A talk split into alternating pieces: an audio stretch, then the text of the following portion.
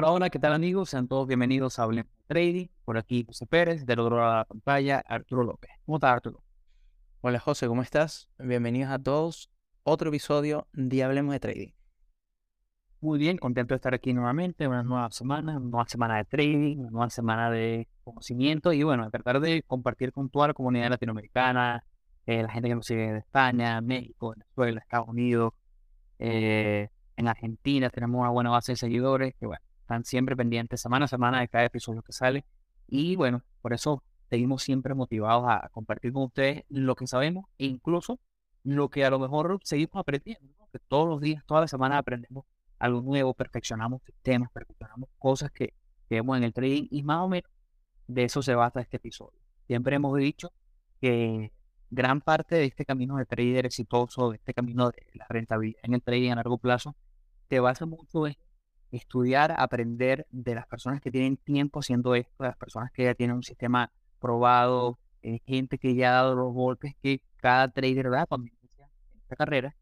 Eh, y es por eso que es siempre importante conseguir un mentor. A ti, ese mentor, tú no lo conozcas. Yo siempre hablo de, cómo grandes personalidades del mundo del trading, como Peter Van o Barney Nervini, han sido gran influencia en mi trading y son una especie de mentores, aunque ellos no me conozcan. Aunque bueno, me han respondido un par de tweets de vez en cuando. Eh, y es que tratamos de adoptar las cosas que ellos van o aprender de, ellos, aprender eh, no solamente necesariamente su metodología a nivel de trading o su, estrategia, sino qué han hecho, qué ha fallado, dónde han mejorado, cuáles son esos puntos donde nosotros podemos eh, tratar de mejorar nuestro trading. Antes de arrancar con el episodio de hoy, siempre importante un poquito de publicidad en esta parte para llegar a más personas, así como seguramente tú, este es el primer episodio que escuchas o tienes par de meses escuchándonos, este podcast tiene ya más de dos años saliendo semana a semana. Es importante para nosotros que llegue a más personas.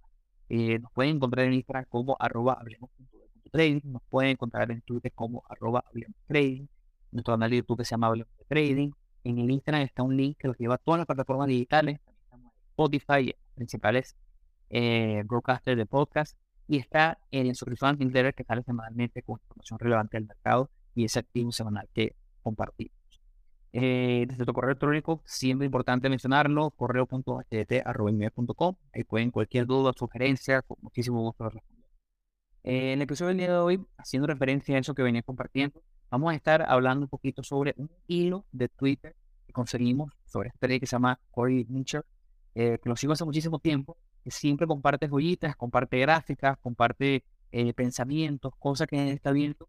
Eh, él mismo se describe como un trader, day trader y swing trader que tiene más de 20 años en los mercados. Y me pareció que este hilo, su compartías tú, nos pareció increíble porque dice cosas que eh, tú que estás comenzando o tienes tiempo haciendo trading, a lo mejor no lo sabes y que son, a mi parecer y en mi experiencia, tienen muchísima razón. Por eso que vamos a hacer un recuento de varios tweets y vamos a estar dando nuestra opinión, porque me parece que tiene cosas bastante importantes que es importante que ustedes lo, lo, lo ¿Qué, ¿Qué, te parece?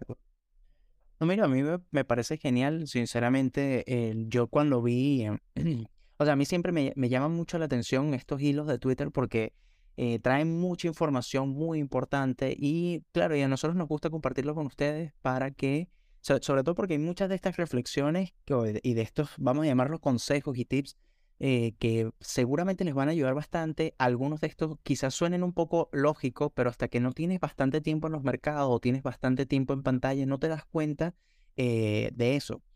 Entonces, claro, eh, y, yo creo que lo, que dice, lo que dices tú, José, al principio, de que uno tiene que conseguirse un mentor, uno tiene que conseguirse una persona a la cual seguir, no, no es por un tema de, o sea, no es tanto por, eh, no es tanto por copiar su estrategia, no es tanto por, eh, por pensar que esa persona es la única que tiene la verdad dentro del trading, sino es que una persona que tiene 20 eh, años en este negocio, como es Cory Mitchell, que yo sinceramente no, no, lo, no, lo, o sea, no lo conozco, o sea, no lo sigo como tal, pero encuentro mucha, o sea, siento como mucha empatía y me siento muy identificado con estas reflexiones que él nos muestra. Y por eso es como es lo importante tener un mentor, porque al final te muestra como su conocimiento, su experiencia en los mercados y te ahorra hasta tiempo de estudio, porque al final eh, estas son reflexiones, si, si bien yo creo que uno en el trading, uno tiene que, y yo creo que en, la vida en general, uno tiene que eh, aprender las cosas por uno mismo. O sea, por ejemplo, no es lo mismo que a ti te digan,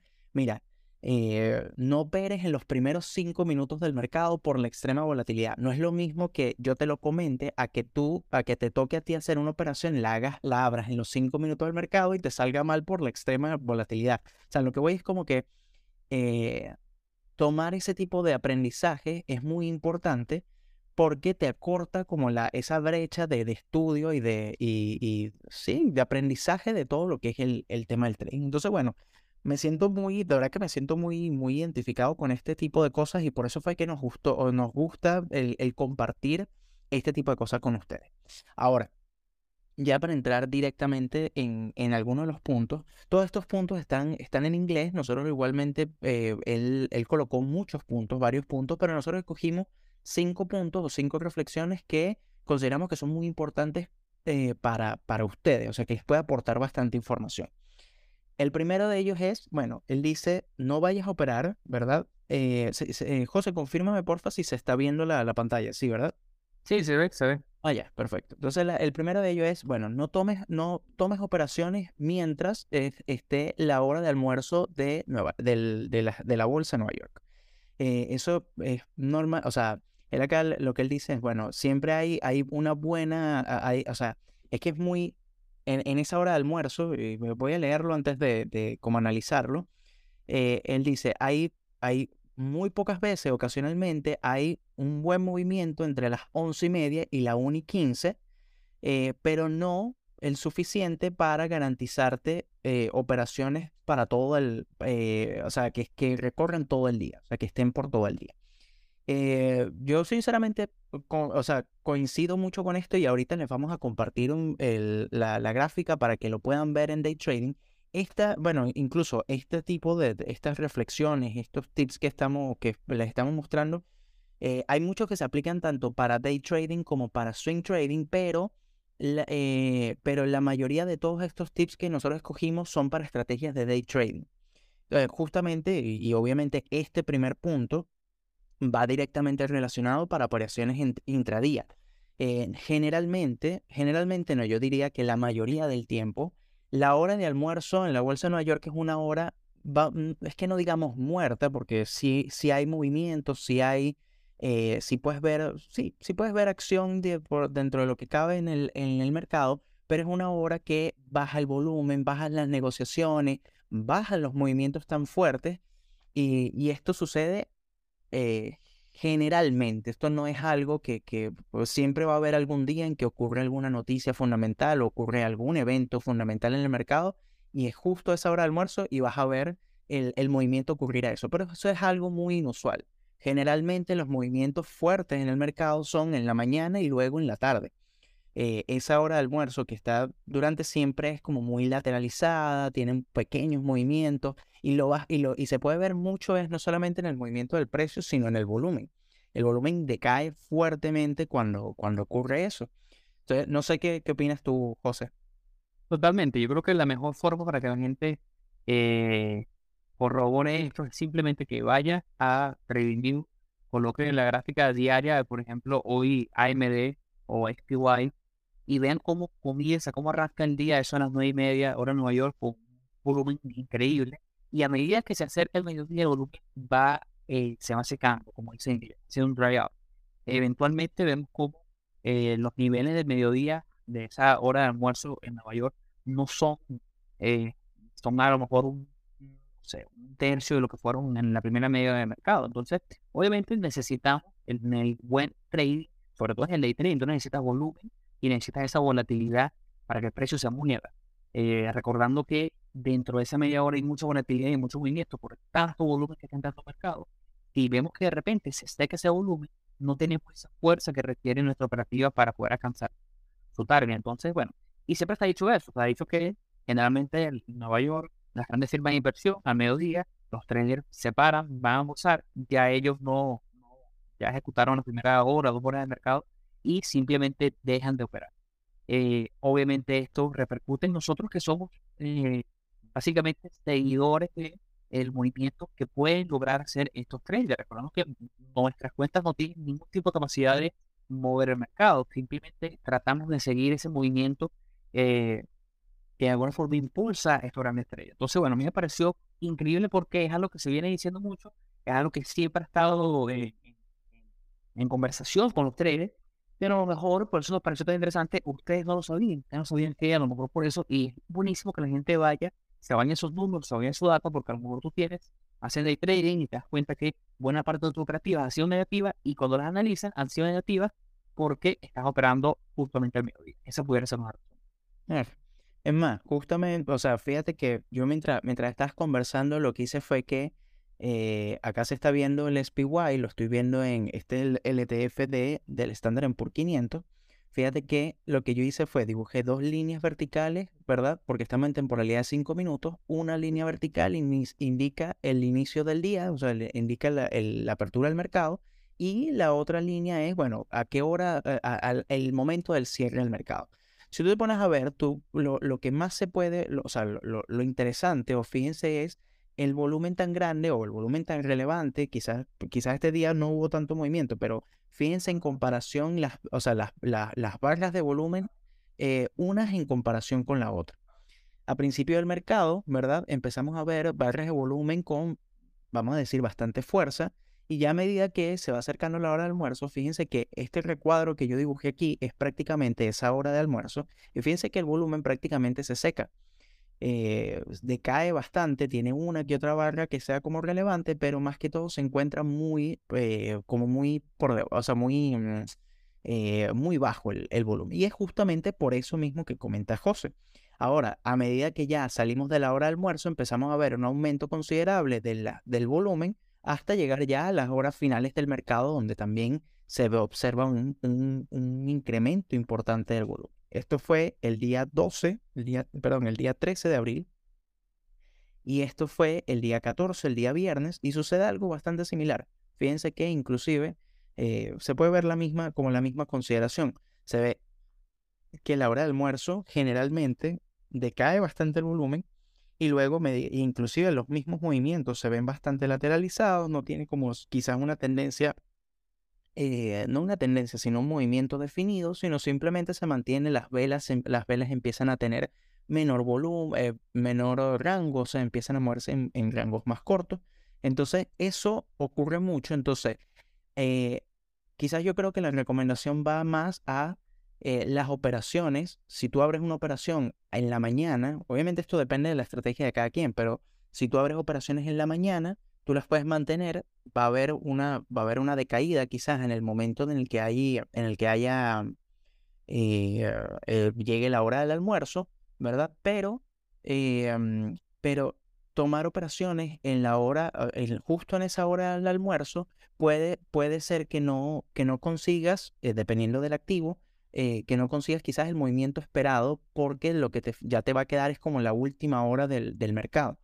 Entonces, como lo que voy, esto sigue siendo tema de estrategia de cada quien. Quizás hay personas que operan solamente en la última hora del mercado o solamente en la hora del, al principio en la mañana o solamente en la hora del almuerzo, pero eh, generalmente esta hora es de muy poco movimiento, muy, muy poca apertura, muy poco volumen.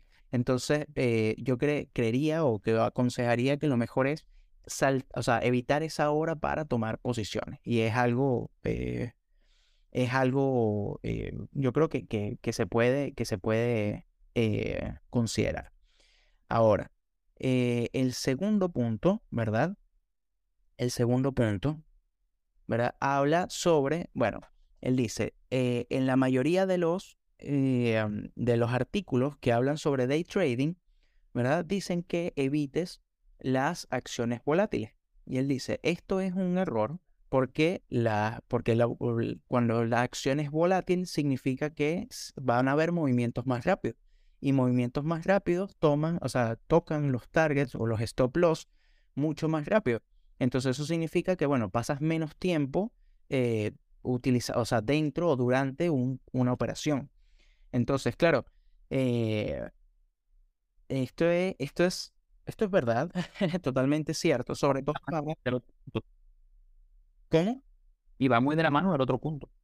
Claro, y, va, va, muy, va muy de la mano, claro, con este mismo tema de, pero ya para, para no saltarnos quizás al, siguiente punto, pero eh, esto es totalmente cierto en el sentido de que eh, cuando hay mucha volatilidad en el mercado, pues, yo por ejemplo utilizo mucho el VIX eh, como indicador de volatilidad del mercado. Cuando hay mucha volatilidad, uno empieza a ver movimientos muy fuertes en, la, en, las acciones en general.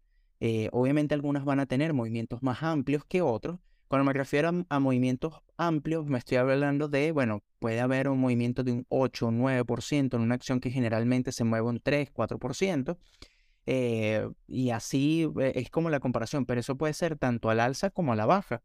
Entonces, eh, los mercados, y eso lo hemos comentado en muchas oportunidades aquí en, en, el podcast, los mercados cuando son muy volátiles son muy, o sea, tienden a dar muchas oportunidades para la gente que hace day trading. Y es justamente por lo que comenta e, este autor en el, en el tweet, y es, bueno, el tema está en que cuando hay mucha volatilidad, los movimientos son mucho más agresivos, son mucho más fuertes, son más pronunciados. Entonces los targets o los stop loss se, se, tocan mucho más rápido. Entonces, claro, esto puede ser una ventaja como también puede ser una debilidad. Eh, lo que voy es, eh, puedes conseguir incluso movimientos, si tú tienes operaciones de 2 a 1 o de 3 a 1, puedes tener operaciones de 5 a 1 por el movimiento tan agresivo que tiene el, el mercado. Así como puede suceder también el caso contrario de que abriste una posición y al, a los dos minutos te tocó el, stop loss porque justamente el movimiento está muy agresivo. Entonces, eh, yo creería, creería no, sino opino 100% en que los mercados volátiles son una muy buena oportunidad para, los, para, para hacer day trading, pero siempre hay que tener mucha, o sea, mucha, eh, mucho cuidado, hay que respetar muy bien el riesgo eh, porque operaciones que pueden ser negativas se te pueden ir muy rápido a una operación mucho más negativa si no tienes la, el, tu stop loss colocado, si no tienes bien medio tu riesgo. Y yo también pienso que son mercados que no son para todo el mundo. No todo el mundo está, tiene quizás el, el, estómago para estar 100% viendo una operación eh, que pueda ir, o sea, que pueda, que, que, pueda tomar o pueda tener movimientos tan rápido. Entonces, no, no sé qué, qué opinas tú, José. No, me parece que es totalmente cierto. Si, vuelvo, si la gente quiere simplemente comprobar esto, vaya y busque, eh, compare. Se va a TradingView, hace una comparativa de dos acciones con un nombre muy volátil como MD, que tiene buen rango de movimiento diario y tiene un ATR bastante significativo, y lo compara con un sector que no se mueve tanto, como un sector de consumo masivo, como puede ser acciones de Coca-Cola, de Pepsi, eh, o de utilitarias, compañías de gas, compañías de luz y van a ver que los movimientos de esta compañía son muy clásicos, son movimientos muy leves diarios, mientras que los de AMD, los de Netflix, de Apple se mueven muchísimo. Entonces, bueno, si tu meta es conseguir un movimiento, si tu meta es que eh, ese riesgo valga la pena y puedas concretar y capitalizar en, este, movimientos, tienes que irte a acciones que sean volátiles, acciones que se muevan. No haces nada con irte a una acción que a lo mejor te guste, pero eh, su movimiento, su rango diario es mínimo, es muy pequeño, está dentro de un porcentaje eh, minúsculo, obviamente no van a lograr eh, que te esa rentabilidad. Y ojo, yo creo que en el day trading es muy importante mantener a lo mejor eh, por la gran mayoría de las operativas, por esta volatilidad hace que las relaciones de beneficios capaz sean del 1 a 2, parte 2, capaz 2.5. Eh, pero también vivimos mucho de esa operativa que les fue muy bien y de repente el target proyectado era 2% y terminó disparándose hasta 5 o 6%. Eso no pasa en acciones de baja volatilidad. Eso creo que es importantísimo eh, ese tweet. Eh, ahora, otra cosa importante, ya pasando al siguiente punto que nos llamó muchísimo la atención. Eh, él habla en este cuarto tweet como el juego en el trading hay que evitar las predicciones. Esto lo hemos dicho muchísimo. Y en el trading nadie predice nada. Yo te puedo dar una opinión de lo que a lo mejor por factores técnicos y fundamentales yo creo que puede pasar. Por eso es que me gusta mucho pues, una entrevista que le hacen en Stanley Druckenmiller donde dice que los mejores traders son los que hablan con su posición. Yo creo que puede pasar esto, pudiera pasar tal cosa, a lo mejor va a pasar esto. Porque realmente no tenemos ningún tipo de certeza. Nosotros no sabemos qué es lo que va a pasar. Lo que podemos saber es inicialmente cuánto estamos dispuestos a arriesgar, cuánto estamos dispuestos a perder, en dado caso que esa, esa tesis, esa hipótesis, esa suposición eh, vaya en contra de, nuestro análisis y ya. Pero decirte, oh, por eso yo le voy a un trader que dicen, el mercado va a caer tanto por ciento este año es imposible, nadie lo sabe. No lo saben los mejores, seguramente estos que son los peores tampoco lo van a saber. Entonces él habla mucho de eso, de cómo eh, el juego no es predicción, el juego básicamente es evitar esas grandes pérdidas buscando que una relación riesgo-beneficio sea lo suficientemente decente como para que con el tiempo haga suficiente dinero. Y eso lo hemos hablado aquí hasta cansado. Como la relación riesgo-beneficio es ese santo grial Sí, y, no solamente eso, sino también, eh, o sea, el, el mismo, el, o sea, y, y, lo dice muy bien acá en el, en el tweet, eh, el tratar de predecir lo que te va a llevar es a tener unas pérdidas muy grandes. Y es totalmente eso, o sea, yo, yo siempre y creo que cada vez me, me, me convenzo mucho más de que eh, las personas que te dicen, yo he tenido tantas conversaciones con, con mucha gente que eh, te dicen, eh, sabes que el año que viene el mercado va a caer 50%, 40%. Y mira, ¿sabes? Puede ser que, que ocurra, o sea, tú no, uno no tiene ni idea de, de, de, cómo va a reaccionar el mercado, pero, pero el asegurar que algo va a suceder en el mercado es una de las cosas más peligrosas que uno puede hacer, porque uno se confía tanto de que eso va a suceder, de que terminas, primero terminas perdiendo mucho, o sea, puedes perder mucho dinero con eso. No solamente eso, sino que si en dado caso tú tomas una posición y a ti te dicen, mira, no sé, por dar el ejemplo de AMD, AMD va a llegar a fin de año a 300 dólares.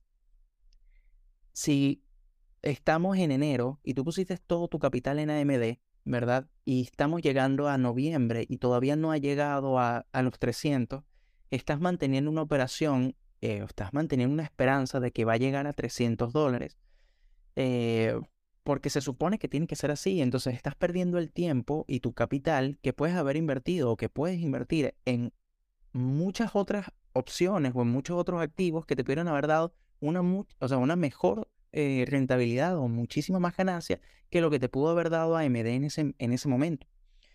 Entonces, nosotros aquí no estamos para predecir el futuro, nosotros no estamos aquí para, eh, para eh, acertar con lo que está haciendo el mercado, sino simplemente nosotros hacemos suposiciones. Y, es, y muy bien lo dijo José en un principio, nosotros suponemos un posible movimiento del precio y por eso siempre que nosotros conversamos y ustedes ven nuestros análisis de mercado, siempre son, esto puede, podría ocurrir, esto puede ser, esto es una proyección que nosotros suponemos que puede hacer la acción, el índice, el mercado, eh, pero son suposiciones. Y al final uno lo que tiene es que como trader, uno lo que tiene que hacer es reaccionar a eso. O sea, si tú supusiste que AMD iba a subir y al final se devolvió y cayó, bueno, pues listo, estabas errado y ya pasamos de página, pasamos a la siguiente operación y no hay nada más que hacer. O sea, al, final es perder el tiempo en, en, en, en saber, o sea, en, querer tener la razón sobre el mercado. Y eso es algo que cuesta, siento que cuesta tanto eh, para todos los traders eh, como asumir, y es justamente por eso, porque es como, yo creo que es como le pega al ego de uno el, el, estar errado en la, en la situación. Así que bueno, moviéndome al, punto 5, él aquí habla sobre, bueno, eh, que este también va muy relacionado con el punto anterior, pero él dice, el, el buen, el buen, él habla del buen day trading, no es apostar. Entonces, claro, él dice, bueno, con un, con un acercamiento sólido. Bueno, él dice you're the house porque hace referencia a, cuando en el casino eres la casa. O sea, él se, refiere que, que si tienes un buen acercamiento, eres la casa en, este caso. Entonces dice, mucho, eh, muchas operaciones, ¿verdad? Eh, en lo que uno se tiene que enfocar, en lo que uno tiene que, que realmente poner su atención es para la relación de riesgo-beneficio para poder crear una ganancia. Entonces, él habla, muy, eh, él habla mucho acá sobre, bueno, lo que son las matemáticas, lo que son las estadísticas, ¿verdad? Y las ganancias van a ir incrementando mientras vas teniendo, o sea, buenas operaciones, él, habla de operaciones sólidas, pero justamente enfocándose en el riesgo-beneficio, en todo lo que es la, la gestión del riesgo como tal. Y claro, y él termina diciendo, bueno, apostando las, las condiciones para que, para que, para que generen rentabilidad eh, van a ser mayores, ¿verdad? Eh, mientras más arriesgue. Y es justamente el, haciendo esa comparación entre, bueno, entre lo que sería apostar netamente en un casino con justamente el trading. Y, yo creo que, eh, bueno, mucha gente piensa que, el, que al final el trading es, una apuesta más.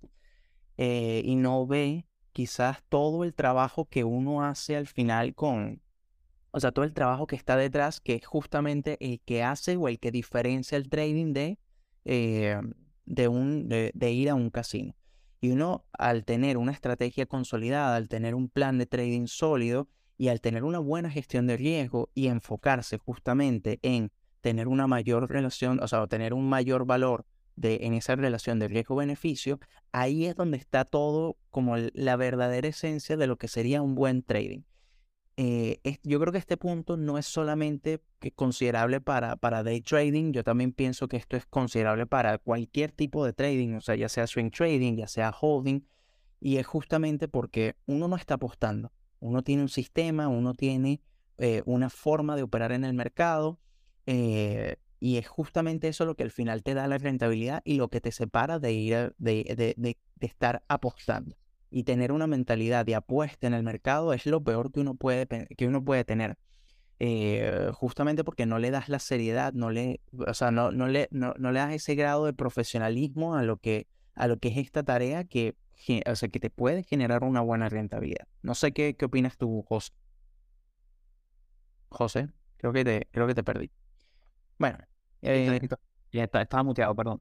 Eh, sin, tener mucho que agregar, yo vi un documental donde hablaban de trading y entrevistaba a mucha gente que comenzó a hacer trading eh, durante la pandemia por este boom que dio, que dio el mercado en esos inversionistas pequeños que estaban encerrados en sus casas por la pandemia, no podían salir y muchísimos de ellos eran personas que les encantaba ir al, a los casinos y durante la pandemia estaban todos cerrados y encontraron en el trading, day trading específicamente, eh, la forma de mantener ese, ese, ese vicio, ¿no? Y al final muchísimo, muchísimo, la gran mayoría terminó perdiendo todo su dinero.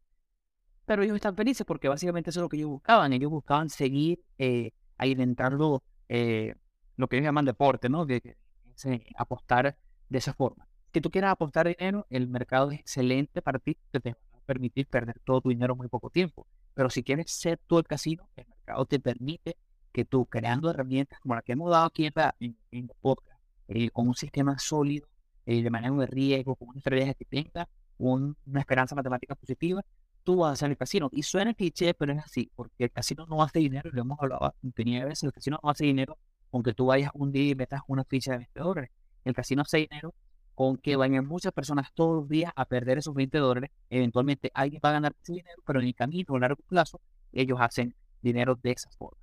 Eh, pero bueno, ya siguiendo, lo que sería uno de los últimos tweets, eh, es importantísimo en esta parte y me encanta, que en el momento en el que tú, tras cada operativa, tú escribes y vas a estudiar en el trading, que te un episodio sobre esto, eh, y comentas y escribes qué pasó, no solamente a nivel eh, cuantitativo, ¿no? Que, que entré en tal punto, salí en tal punto, gané tanto, perdí tanto, sino que además te tengas una casilla que lo han compartido aquí en la gente que nos escribe, tenemos un template para que la gente pueda dar su operativa llevar su trading, escribas una parte eh, cualitativa, ¿no?